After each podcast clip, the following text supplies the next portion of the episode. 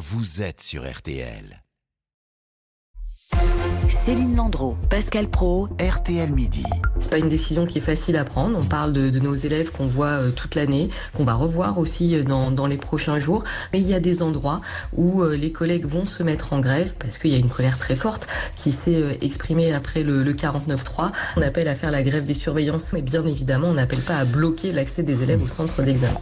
Sophie Vénétité, secrétaire générale du SNES FSU, syndicat majoritaire dans les lycées, invité d'RTL ce matin, alors que 536 000 élèves de terminale commencent à passer le bac aujourd'hui, épreuve de spécialité pour les filières générales et technologiques. Bonjour Marie Guerrier. Bonjour. Spécialiste éducation ici à, RTL. Bon, les épreuves du bac qui commencent en pleine mobilisation contre la réforme des retraites. Est-ce qu'il y a un, vrai risque qu'elles soient perturbées d'abord? Il va y avoir euh, localement euh, des, piquets de grève. Hein. Il y a 2600 lycées centres d'examen. Il y a des professeurs qui ont l'intention euh, de venir tracter devant l'entrée des lycées. Il ne s'agit pas de blocage, on vient de l'entendre. Il n'est pas question d'empêcher euh, l'accès des salles d'examen aux élèves, c'est euh, montrer que les enseignants sont toujours mobilisés contre la réforme des retraites. Ils le seront particulièrement jeudi, le jour euh, de la mobilisation nationale. En 2019, il y avait déjà eu une grève au moment des épreuves du bac et pas de blocage des élèves. Il y avait même des enseignants grévistes qui avaient distribué des viennoiseries aux candidats qui rentraient dans les lycées. Alors, il va y avoir aussi des professeurs grévistes pour la surveillance.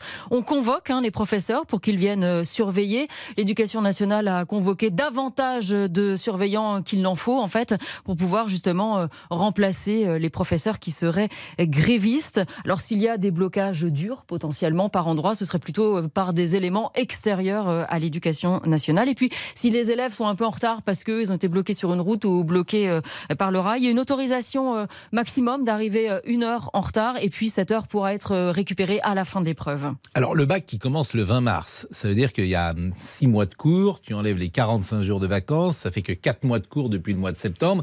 C'est vrai qu'on peut être étonné euh, pour des matières aussi importantes que l'histoire, les 4 mois de cours, vous, vous calculez quand même euh, très serré, euh, Pascal. Septembre, octobre, novembre, décembre, janvier, février, eh mars, ben, ça ne ben, fait pas 4 mois. Mais non, mais il y, y, a 45 jours de vacances. Oui, certes. Alors, bah, ça fait 4 mois. Sachant, à l'arrivée, ça fait 4 mois. Sachant que les épreuves qui ont lieu euh, ces jours-ci sont basées sur un programme qui va jusqu'au mois de mars. Et ah ensuite, les cours reprennent. Mais alors, l'épreuve est passée. Donc, vous allez apprendre à des enfants alors qu'ils ne seront pas, euh, interrogés dessus. Ça n'est pas terminé, bien sûr que si. Le grand oral qui se tiendra entre le 19 juin et le 30 juin est basé sur les spécialités des élèves. Donc, ils vont continuer à travailler ces spécialités en vue du grand oral. Puis, il y a aussi les cours de philo L'épreuve de philo a lieu le 14 juin, donc il faut aller en cours de philo.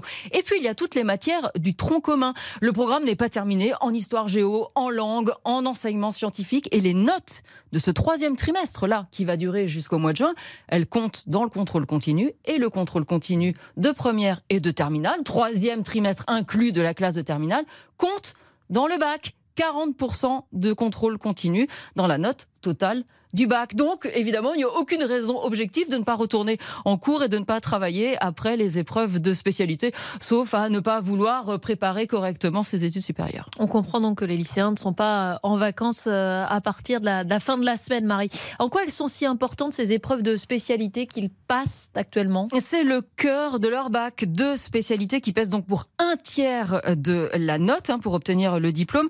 Avec la réforme, vous vous rappelez, il n'y a plus de filière. Les élèves choisissent des spécialités et c'est ça qui fait leur bac. Alors, des spécialités, ils peuvent avoir des doublettes en terminale, par exemple euh, maths physique ou euh, maths euh, SVT ou maths sciences économiques et sociales. Alors, pourquoi je dis maths? Parce qu'il y a quand même encore un maximum d'élèves qui en prennent, mais ça peut être humanité, philosophie, littérature, avec, par exemple, histoire, géographie, sciences politiques, géopolitique. Voilà, c'est des, des, doublettes de spécialités.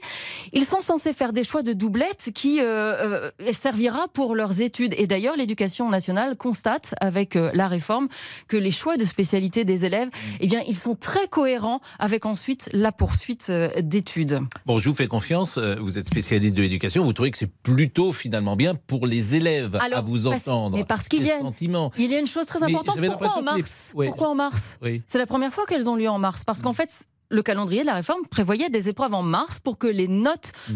obtenues dans ces spécialités, qui je le répète sont le cœur du bac, mm puissent figurer dans le dossier des élèves sur Parcoursup.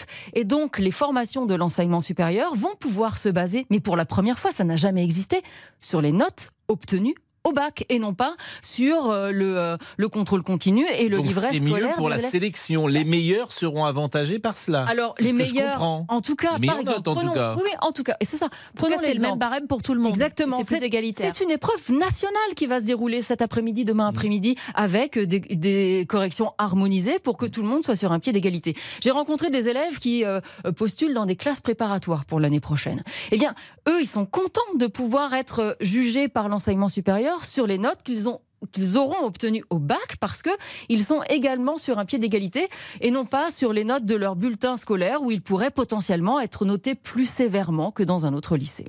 Merci beaucoup, euh, Marie Guerrier, spécialiste éducation, euh, donc euh, pour RTL. Dans un instant, c'est le printemps, figurez-vous, et on va faire le ménage de printemps. C'est une pratique ancestrale. On va être avec un psychologue qui va nous dire si c'est une bonne chose de tout virer chez soi. À tout de suite. Jusqu'à 13h, RTL Midi. Pascal Pro, Céline Landreau.